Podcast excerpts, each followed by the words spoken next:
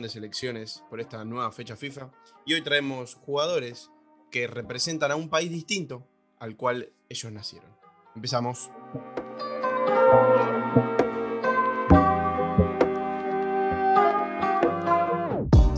Hola a todos, hola a todas, bienvenidos una vez más al podcast de Lado Fútbol, bienvenidos una nueva semana, bienvenidos a un nuevo episodio en el que vamos a estar hablando con un invitado que volvió después de mucho tiempo a este podcast de jugadores que representan a un país pero nacieron en otro. Un episodio que teníamos pensado hace mucho tiempo que por cuestiones eh, diversas no pudimos grabar. Bueno, en el día de hoy lo trajimos ya que se viene el parón de selecciones. Bueno, Argentina no va a estar jugando por cuestiones de, COVID y, la Conmebol en general no va a estar disputando eliminatorias. Pero bueno, eh, el resto del mundo sí va a estar jugando. Así que bueno, le doy paso a mi compañero del día de hoy, Manu. ¿Cómo estás tanto tiempo? Santi, querido, bueno, en el día de hoy volvemos a los podcasts. Vamos a ser sinceros y bueno, vamos a decir que este podcast lo tenemos eh, elaborado, cocinado hace un montón de tiempo, hasta lo hemos grabado, pero bueno, por problemas técnicos no ha salido a la luz. Finalmente ahora, no sé cuándo va a estar eh, publicado en redes sociales y en todas las plataformas disponibles. Esta semana, excelente. Estamos haciendo horas previas a lo que será el debate en instantes, pero bueno, un placer estar nuevamente acá y si te parece, ya nos metemos de lleno con el equipo de cada uno. Sí, Manu, eh, este, este, episodio se va a estar subiendo entre el martes, por ahí, en estos días. Eh, más o menos lo que teníamos planeado para contarle a toda la audiencia es armar dos equipos, un 11 cada uno, en el que cada uno exponga, yo más o menos sé la idea de, de cómo está el equipo de Manu, no me lo sé por completo, pero bueno, un 11 de jugadores que hayan nacido en un país, pero que representen a otro por cuestiones adversas, por diversas, perdón, por sea por eh, que tienen raíces y que pueden representar ese país.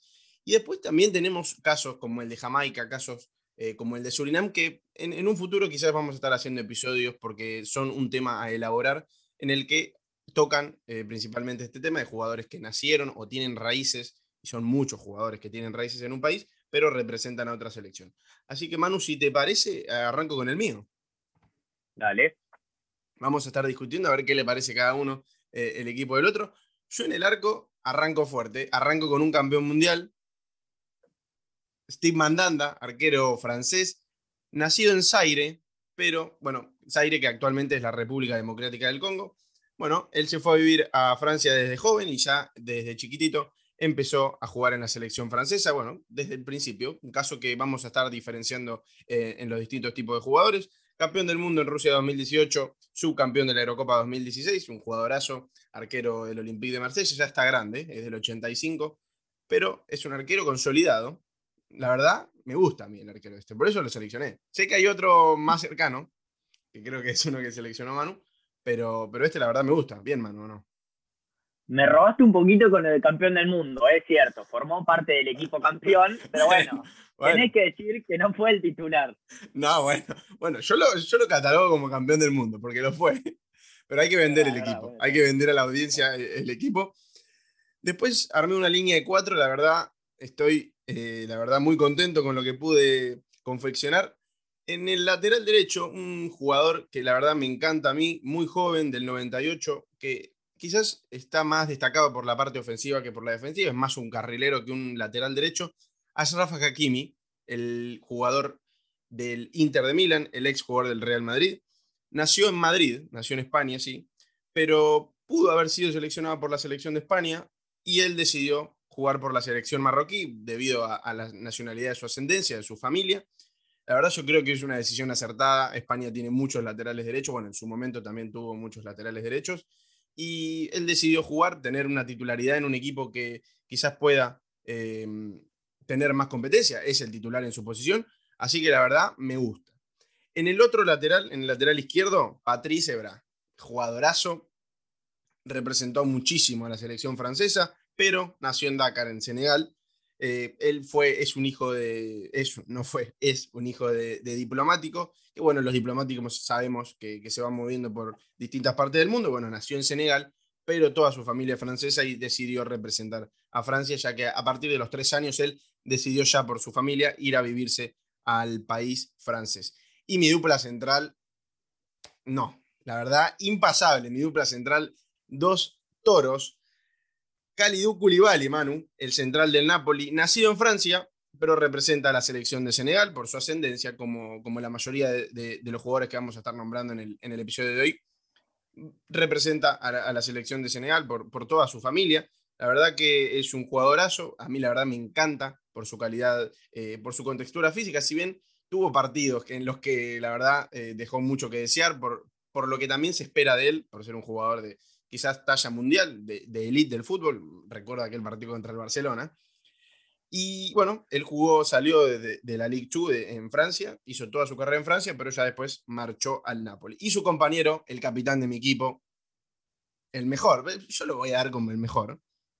Le diste la cinta, ¿eh? Le di la cinta de capitán a Pepe, obviamente. ¿Quién si no? ¿Quién si no Pepe? Nacido en Brasil en el 83, pero ya a los 18 años se marchó a Portugal, pudo haber representado a la selección brasileña, pero decidió representar a la selección portuguesa, Manu. Buena defensa, ¿eh? Sí, y cabe destacar un jugador que forma parte de un equipo que hace solo días dejó afuera nada más y nada menos que a la Juventus. Exactamente, exactamente. Y la verdad que para sus casi 38 años está en un muy buen nivel, siendo también capitán del Porto, una de, los, una de las figuras del equipo portugués que dejó afuera, como dijo Manu, a la Juventus y es una de las grandes sorpresas. Bueno, déjame decir la mayor sorpresa, creo, de, esta Champions. Y, y, bueno, yo ya paso al mediocampo. Mi 5 de contención, ¿qué decir de este 5 de contención, Manu? Patrick Vieira, nacido en el 76 en Senegal, bueno, ya está retirado, pero representó mucho, pero mucho a la selección de Francia y de la manera que lo representó, bueno, actualmente está dirigiendo, es, director técnico, bueno, campeón con el Arsenal, la Premier del 97-98, la 2003-2004. En el Francia 98, donde salieron campeones, dupla con Emmanuel Petit, mismo que compañero en el Arsenal, la verdad, nada que decir de este gran jugador. Y puse dos mediocampistas. Yo formé un 4-3-3, Manu. Dos mediocampistas un poco más sueltos. El primero que te voy a nombrar es más todoterreno. Iván Rakitic. Gran jugador, ex Barcelona, actual Sevilla. Del 88, nació en Suiza. Pero yo creo que es un caso bastante más conocido. Em, nació en Suiza, pero por cuestiones de familia y ascendencia, representa a la selección croata bueno, un gran jugador para tenerlo ahí un todoterreno acompañando al otro que lo voy a dejar un poco más suelto para que distribuya el juego, Tiago Alcántara, jugador impecable, la verdad, impresionante, eh, el actual jugador del Liverpool, ex Bayern Múnich, campeón de la Champions con el Bayern. Nació en Italia porque es el hijo de Massinio, un ex jugador eh, campeón del mundo con Brasil, en Estados Unidos 94, si no me equivoco, y la mamá también era deportista, jugadora de vóley, no, eh, sí, sí, jugadora de vóley profesional, y también tiene un hermano que representa a la selección de Brasil y él representa a la selección española, pero habiendo nacido en Italia. Así que la verdad es un caso bastante peculiar el de Teo Alcántara con, con una familia muy deportista. Y bueno, Manu, hasta acá. Muy buen mediocampo, buena defensa, buen arquero. ¿Cómo lo ves? Lo veo bien, lo veo bien. Algo que, que voy a proponer a todos los oyentes, quienes tengan la oportunidad de escuchar este podcast, que a mi parecer es uno de los mejores, no porque sea porque esté formando parte yo, pero voy a pedirle a cada uno de ellos que cuando termine eh, de decir ambos equipos, que digan qué equipo ganaría en un posible partido, obviamente fantaseando en el, claro, en el pan y queso. Después quiero que se comuniquen por las redes sociales del lado fútbol, lo mismo le escriban al conductor eh, por privado. Sí, no, y, y, a Manu también. Nos pueden también, nos pueden decir cuál ganaría, el que creen que ganaría, y también quedarme cada uno el suyo, a ver si pueden investigar. Son, hay muchos jugadores conocidos. Antes de pasar a la delantera, ya que me, dejaste, me la dejaste picando, Manu, quiero recalcar que, bueno, en el, en el último Mundial, en Rusia 2018, había 82 jugadores de todos los miembros de, de todos los países que eran nacidos en un país, pero representaban a otro. Era casi el 10% de los jugadores, la verdad que es bastante. Ahora se está dando un poco más eh, el tema, el caso de Jamaica, que hay muchos jugadores que, de Inglaterra, por ejemplo, Mijael Antonio, el delantero del West Ham, Holgate, el central del Everton, Max Arons, el lateral derecho del Norwich City.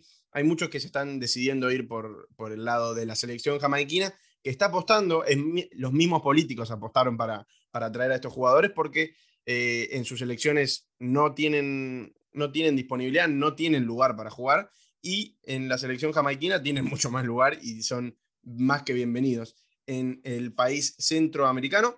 Y bueno, paso a mi delantera.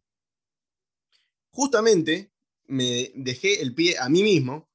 Raheem Sterling, nacionalizado, bueno, nacionalizado no, eh, representa a la selección inglesa, pero nació en Jamaica por cuestiones eh, de raíces. Él puede eh, representar a la selección inglesa y muy bien lo está haciendo y muy bien lo hizo. Tiene muchos recorridos ya por la selección inglesa. Nació en el 94 en Kingston, Jamaica. Y, bueno, Manu es un jugadorazo, todos lo sabemos muy bien, ex Liverpool, jugador actual del Manchester City. Y por el otro lado, eh, Sterling lo puse por el lado izquierdo, por el lado derecho puse a Hakim Ziyech. La verdad, es un jugador que me encanta, actual del Chelsea. Nació en Holanda, tuvo mucho tiempo en Holanda, es más, representó a la selección holandesa en la sub-19, sub-20 y sub-21, pero por la nacionalidad de sus padres puede representar a la selección marroquí. ¿Y por qué yo puse a Hakim Ziyech? Porque yo tenía oportunidad de poner a otros, pero ¿por qué puse a Hakim Ziyech? Por la banda derecha, porque a quien había puesto como lateral derecho a Hakimi. Y su compañero de banda va a ser su compatriota Ziyech, que tuvo, tuvo su gran recorrido por el fútbol holandés, pudo haber jugado para la selección holandesa, eh, para la selección absoluta, pero no lo hizo y representa a la selección marroquí. Buena conexión con su compañero en la defensa por su banda derecha, buenas conexiones. ¿Y para qué? Para asistir a mi goleador. A mi goleador. ¿Y qué goleador? ¿Qué goleador que te traje, Manu? Campeón mundial, otro campeón mundial te traje. Miroslav Klose, Manu. Nacido en el 78 en Polonia, representa, bueno, representó a la selección alemana en más de un mundial y de la manera que lo representó, porque es el máximo goleador de todos los mundiales. Y la verdad, este equipo, mi 11 quedó listo. Tengo un 4-3-3, dos centrales impecables, dos laterales que van y vuelven tranquilamente, un mediocampista central que corta todo, dos mediocampistas de juego, los extremos muy bien, uno rápido y uno con mucha calidad y un delantero que te mete todas. ¿Puedo decir algo? Decí lo que quieras. Solo voy a decir que el delantero estrella mío, en este caso, bueno, el tuyo, Closet, el mío, que ya lo voy a estar diciendo ahora cuando diga mi equipo, tiene creo que el doble de goles que el tuyo. Ah, bueno, bueno. Eh, voy a escuchar a ver quién es. Creo que sé por dónde puede ir la mano. Sí, déjame, déjame para lo último. Para lo Pero, pero, el récord lo tiene el mío. Es el máximo goleador de los mundiales y tiene una Copa del Mundo en su haber. El mío tiene unas Champions nada más. ah, ya sé por dónde viene la mano. Pero no pudo bueno, no pudo representar, no pudo ganar con ninguna de las dos más, No adelante más, no adelante más. Te dejo todo el lugar a ver y escuchemos el equipo de Manuel 11 inicial que paró Manu en cancha. Bueno, yo voy a formar una de las formaciones que a mí más me gustan, que es 4-3-1-2, y jugar que atrás del delantero haya un enganche, un enganche que les va a parecer particular mi elección, pero bueno, es un jugador fetiche, como quien dice, que ha pasado por el club de, mis amores, Vélez Arfield, que ya lo voy a estar diciendo, pero los equipos... Creo que ahí un puesto ya perdiste, un pan ya perdiste ahí. Pará, pará. Como los equipos se arman de atrás para adelante, obviamente voy a empezar por mi arquero, quien es Muslera, el arquero histórico de la selección uruguaya, la selección charrúa. Muchos se preguntarán, ¿pero cómo? ¿Nació en Argentina Muslera? Sí, concretamente en Buenos Aires, en 1986, el 16 de junio, solo una hora después de que Argentina le ganara a Uruguay en el Mundial, en octavos de final, con aquel gol recordado de Pedro Pablo Pasculi, cabe destacar que los padres de Muslera se encontraban viviendo en Buenos Aires, pero obviamente ellos eran uruguayos, habían nacido en Uruguay, y hay una anécdota que cuenta el propio jugador, que es que en el momento del nacimiento el partero le dijo a sus padres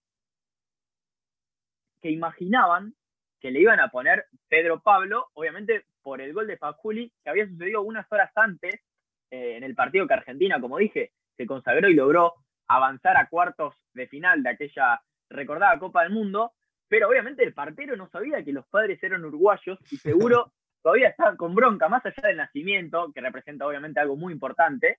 Pero bueno, obviamente ellos se negaron rotundamente porque, bueno, ese nombre tal vez no le traía los mejores recuerdos. Pero bueno, finalmente se llamó Fernando, Fernando Muslera, quien años más tarde eh, justamente se consagró campeón en territorio argentino eh, en, la recordada Copa América 2011. Uruguay le gana a Argentina por penales en cuarto de final y después, bueno, se termina consagrando en territorio argentino. Sí, Además, eh, arquerazo, es verdad. Eh, además, ya tenían decidido el nombre Fernando en gran parte porque, bueno, la mamá era fanático, era fanática de Fernando Morena, un goleador histórico uruguayo.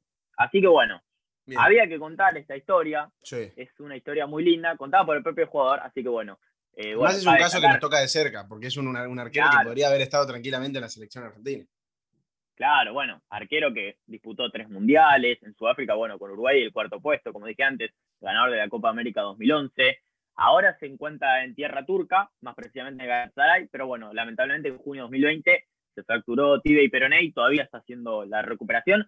Pero bueno, esperemos que ya en los próximos meses los podamos ver de vuelta en actividad. Y ahora voy con mi defensa, que la verdad, Santi, te digo, es muy ver, a ver, a ver, a ver. Tiene campeones del mundo, tiene muchos condimentos.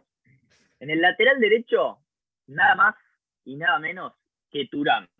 Sí, Turán, quien formó parte del equipo ideal del Mundial 1998, que se consagró campeón con Francia, y del 2006, eh, que Francia llegó a la final y pierde con Italia eh, en aquella, bueno, que se definió por penales, el de Sociedad, bueno, ya historia que todos conocemos.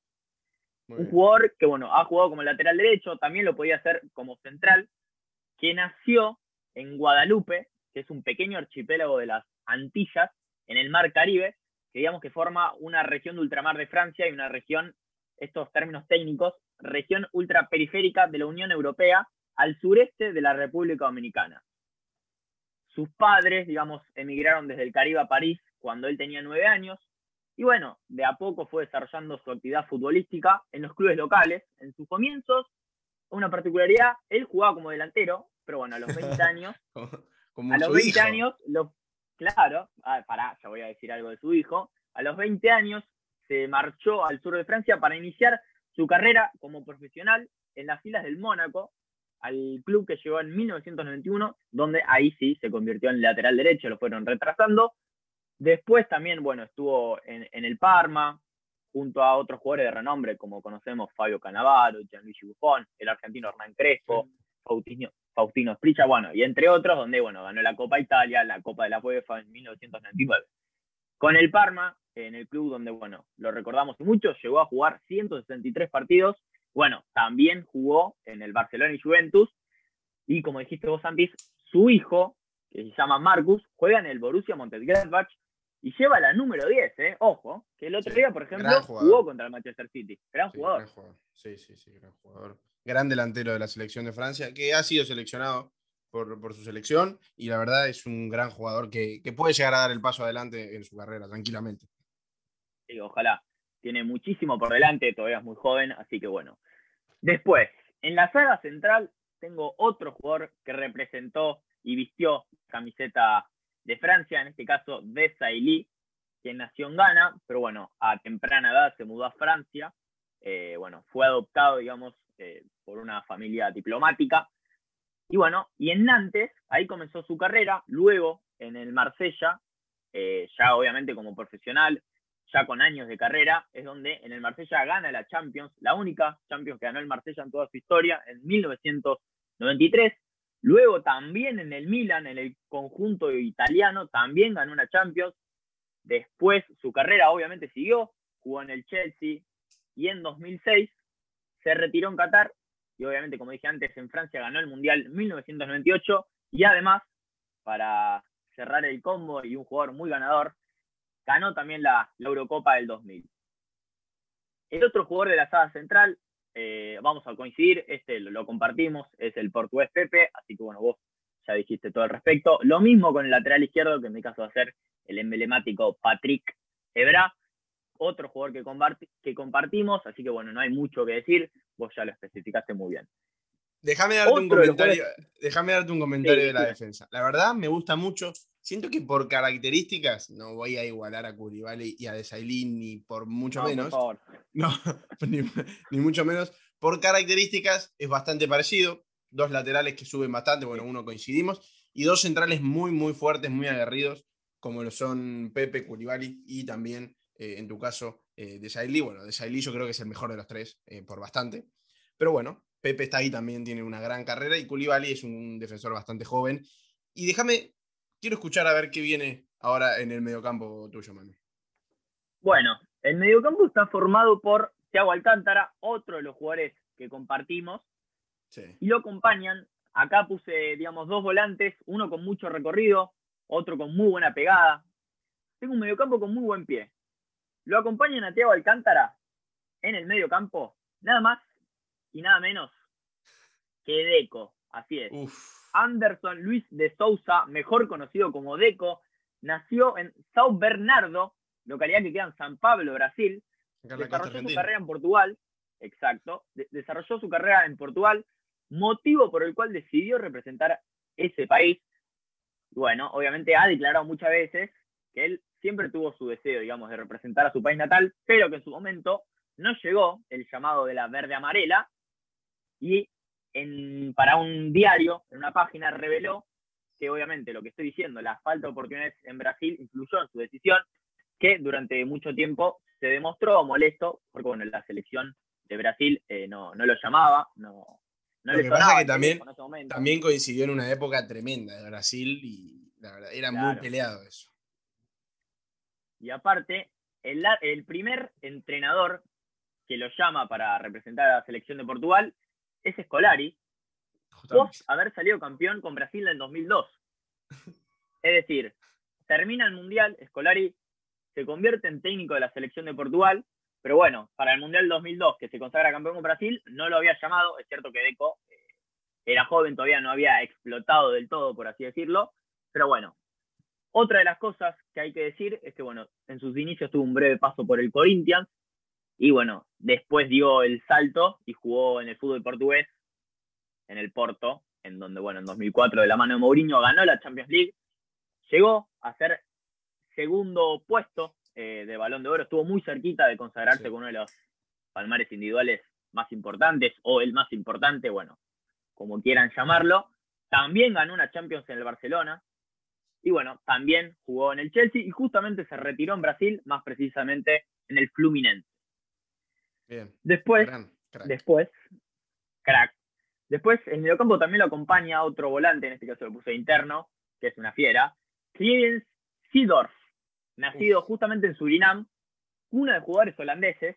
Ya algo vamos a tener que hablar al respecto, porque bueno, Surinam, fútbol, aunque a algunos le parezca algo desconocido, territorio eh, lejano, nos despierta y nos da muchos disparadores para hacer algo ya vamos a estar haciendo. Santi lo adelantó eh, en, la antesala y, bueno, ya vamos a hacer algo. Sí, sí, sí, ya, se va a venir, ya se va a venir porque, como dijo Manu, es la cuna de muchos jugadores holandeses que la verdad que podrían representar a, la selección de Surinam si es que ellos quisieran y si, bueno, es que la mayoría de los jugadores son de, las épocas anteriores, a ver, está Ruth Gullit, eh, Kluivert, hay muchísimos jugadores, también Virgil van Dijk de la actualidad, por ejemplo, es uno de los que podría haber representado a la selección de Surinam, pero bueno, decidieron por representar a la selección holandesa, que bueno, tiene un poderío bastante más superior al de Surinam.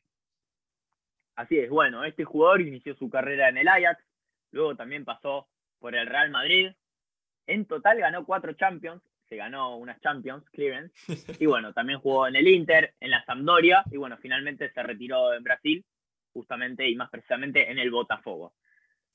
Para completar mi mediocampo, acá tengo en mi enganche ya sé que hoy en día no se usa tanto eh, el enganche clásico, pero bueno, este jugador comenzó como enganche su carrera, pero bueno, después lo fueron reconvirtiendo más en volante central. Hoy en día se desempeña en esa posición. Y estamos hablando nada más y nada menos que Gastón Jiménez. Así es, el ex jugador de Almirante Brown, Vélez, estudiante, actualmente jugador de Chicago Fire. Sí, está en mi equipo, en mi once ideal. Ya sé que ustedes no me están viendo, pero bueno, me paro, me pongo de pie. Aunque no me estén viendo. Se puso de pie, yo lo puedo corroborar.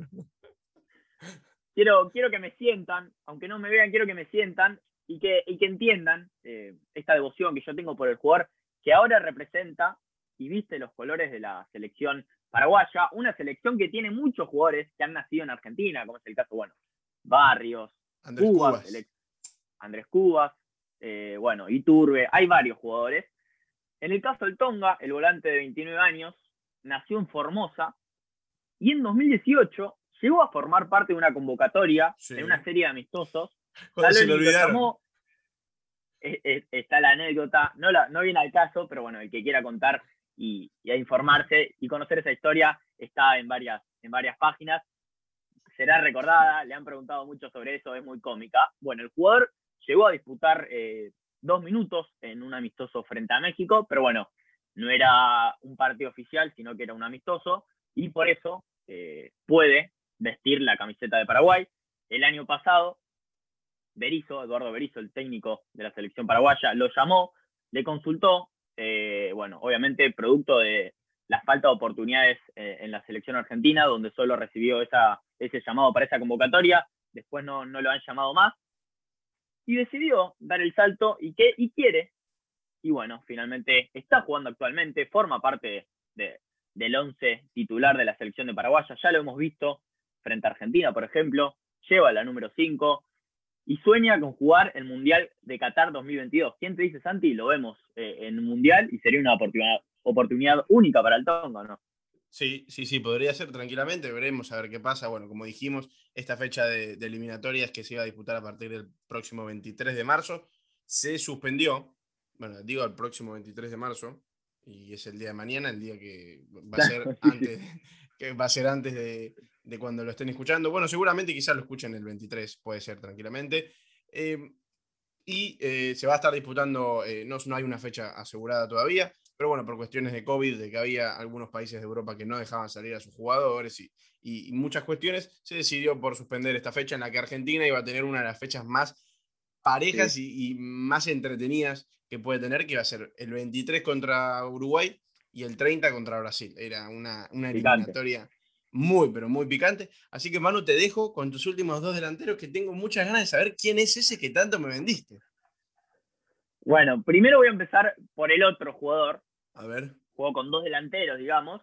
Y nada más y nada menos que es Juan Antonio Pizzi, el actual director técnico de Racing Club, nacido en Santa Fe, pero bueno, obviamente, como todos sabemos, representó a la selección española, más allá de haber nacido en nuestro país, en Argentina. Surgido en la cantera de Rosario Central, desarrolló la mayor parte de su carrera como futbolista en España. Ha jugado en el Valencia, en el Tenerife, en el Barcelona. Y bueno, fue convocado para la selección de España en su momento, ya que bueno, contaba con la nacionalidad del país español. De esta manera Pizzi formó parte y estuvo en el Mundial de Francia 1998, disputó un partido, pero bueno, antes justamente se destacó por anotarle un gol, nada más y nada menos que Argentina, en un amistoso que España ganó por 2 a 1 en 1995, unos años antes de, de este Mundial en Francia. Y bueno, tras su paso por el Barcelona, tuvo dos etapas en Rosario Central y en River, y finalmente en 2002 se retiró en el Villarreal, en el submarino. Como entrenador ha pasado por muchos clubes, su paso más destacado tal vez fue en San Lorenzo, donde ganó el inicial, el torneo inicial 2013. Su segundo paso no fue muy bueno por el ciclón en, 2019, pero bueno, también en Chile ganó la Copa América Centenario 2016, pero tras no, tras no lograr la clasificación al Mundial 2018, ahí le dijeron, Juan Antonio, un placer, pero hasta acá llegaste. Ahí tenés la puerta. Ah, exactamente, le indicaron por dónde era la salida, él se fue, ¿Y qué agarró Santi? Sí, agarró la selección de Arabia Saudita y la dirigió durante el Mundial de Rusia 2018. No pudo avanzar eh, fase de grupos, pero bueno, será recordado por haber disputado un Mundial como jugador y como técnico, algo muy destacable para, para Juan Antonio Pizzi. Y ahora sí, Santi, agárrense, pongan los, cinturones. Me pongo de pie. Pochoclos, que agarren los pochoclos. Me pongo de pie. Póngase de pie porque el jugador restante que forma parte de mi once titular es nada más y nada menos que Alfredo Di Stefano. En Barracas, capital federal. Se puede decir que jugó para tres selecciones, más allá de que fueron dos oficiales, una fue extraoficial, ahora voy a estar contando por qué. Pero bueno, la saeta rubia eh, no consiguió jugar ningún mundial, esto es una particularidad, y lo dije antes. Y voy a estar explicando por qué. Bueno, pero antes voy a decir que el jugador jugó oficialmente para dos selecciones, como dije antes, hecho que se permitía en la época, hoy en día no se puede. Con la selección argentina, con el albiceleste, jugó seis partidos. se coronó campeón del Campeonato Sudamericano en 1947, donde hizo cinco goles.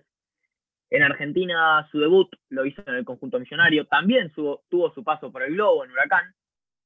Y bueno, después también tuvo su paso por la Liga Colombiana. Recordamos en esos años hubo un éxodo muy importante de jugadores argentinos al fútbol colombiano. Él lo hizo en el Millonarios. Y aquí es donde se presenta esta, esta particularidad. Porque bueno, en ese país, en ese momento, se organizaron partidos de selección bajo el nombre del combinado, digamos, 11 ideal de la Liga Colombiana, que no era la selección colombiana absoluta, por así decirlo. Y ahí es donde Di Stefano representó, entre comillas, a la selección colombiana, aunque no lo fue, pero bueno, por eso digo entre comillas, y ahí tuvo cuatro participaciones como invitado. Pero son hechos que no se constan en los registros oficiales de, de la FIFA, por ende digo que es algo extraoficial. Bueno, una vez en España, jugó en el Real Madrid, donde, bueno, donde es ídolo absoluto, leyenda. Se ganó unas 5 Champions, tranqui.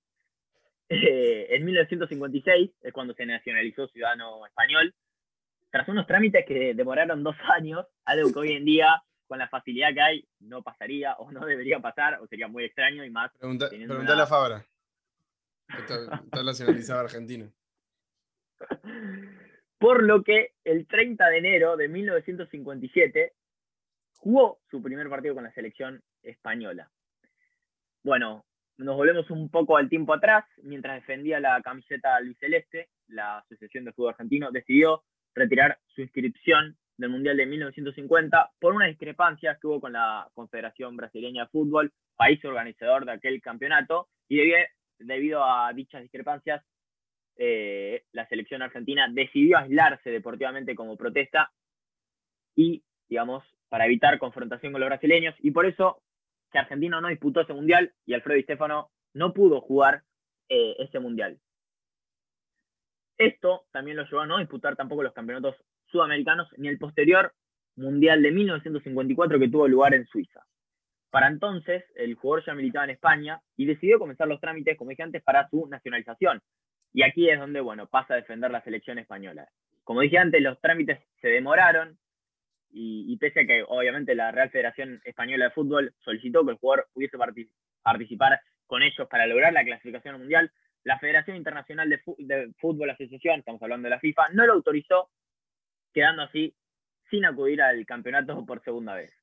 También, bueno, hay una cuota de mala suerte. ya como jugador español. otra cosa. Claro, y bueno, ya como jugador español no pudo acudir a la siguiente cita en el Mundial de 1958 en Suecia, ya que la selección española no logró clasificarse, pese a que pudo disputar los partidos eh, que decidían el acceso frente a la selección suiza y la selección escocesa. En la serie de cuatro partidos, Di Stefano solo pudo anotar dos goles en el último, y bueno, eh, la selección finalmente no, no, logró, no logró clasificar a aquel mundial, y, bueno, eh, hizo de espectador. en el Mundial 1962 tuvo el infortunio de lesionarse previo al Mundial, que España en ese caso sí había clasificado, pero bueno, fue justo viajó con el plantel. Exactamente, viajó con el plantel, pero bueno, nuevamente lo hizo como espectador.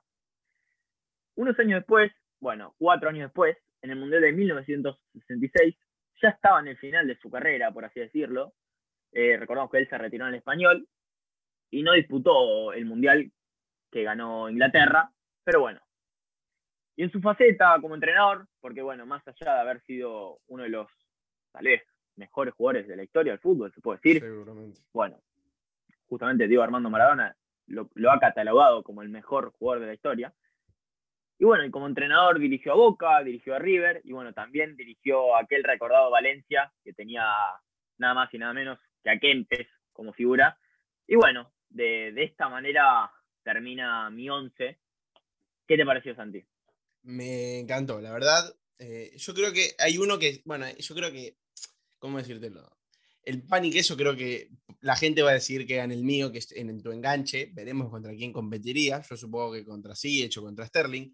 Eso estará por disputarse. Pero tu delantero, la verdad, eh, me mató al mío. Te, tengo que ser sincero, por más que el mío tenga los récords, el tuyo es de los mejores jugadores de la historia. Probablemente sea el mejor jugador de los 22 jugadores que pusimos eh, en cancha eh, los dos. Y la verdad, bueno, Manu, me encantó esta idea, la verdad, me encantaron los dos equipos. Como dijo Manu anteriormente, déjennos en nuestras redes sociales, en la de Manu, en la mía, en la de Lado Fútbol, cuál es el que más les gustó, quién creen que podría ganar de los dos equipos en un partido hipotético. Y que nos dejen también alguno de, los suyos, piensen alguno, piensen en su once, piensen cuatro o cinco jugadores. Les dejo una pista. Otros jugadores que no nombramos nosotros, que también cumplen estos requisitos, son Pierre-Emerick Aubameyang, por ejemplo, que representa la selección de Gabón. Trezeguet, un jugador que es nacido en Argentina, pero representó y de qué manera a la selección francesa. El Pipe Wayne, en el caso inverso, nació en Francia, como todos sabemos, pero representa a la selección argentina. Mario Fernández, por ejemplo, el lateral derecho que representa a la selección eh, rusa, y como su nombre y apellido indica, no es ruso, es brasileño. Y bueno, después casos como el que nombré de Mijael Antonio y Max Aaron, por ejemplo, que van a representar seguramente en un futuro a la selección jamaiquina. Así que bueno, Manu, dejamos el episodio por acá. Muchas gracias por haberte pasado nuevamente y, nos vamos a estar viendo pronto porque yo creo que esto va a seguir eh, su rumbo y vamos a seguir grabando episodios como lo hacíamos antes. Así es, Santi. Creo que un lindo episodio. Hemos tratado de, de resumir porque, bueno, hay muchas, eh, muchas historias detrás de cada jugador, de cada selección, que, bueno, no, no alcanzaría el tiempo. Sería muy extenso si no, pero bueno, creo que lo hemos eh, hecho de la mejor manera. Díganos qué equipo les parece mejor, quién ganaría en un hipotético partido. Y bueno, hemos llegado hasta aquí. Un placer y nos vemos en la próxima. Nos vemos en la próxima. Nosotros nos vamos directamente a emitir eh, un nuevo episodio en Twitch del debate. Vayan a seguirnos en, Twitch, vayan a seguirnos en Instagram, Lado Fútbol, todo junto en Twitch, donde hacemos todas las semanas el debate y transmisiones de algunos partidos. Que pronto vamos a volver con eso. Recuerden que nos pueden escuchar en todas las plataformas digitales de podcast, sea Spotify, Apple Podcast, Google Podcast, la que más les guste, tienen cualquiera para elegir. Y bueno, espero que les haya gustado y hasta la próxima.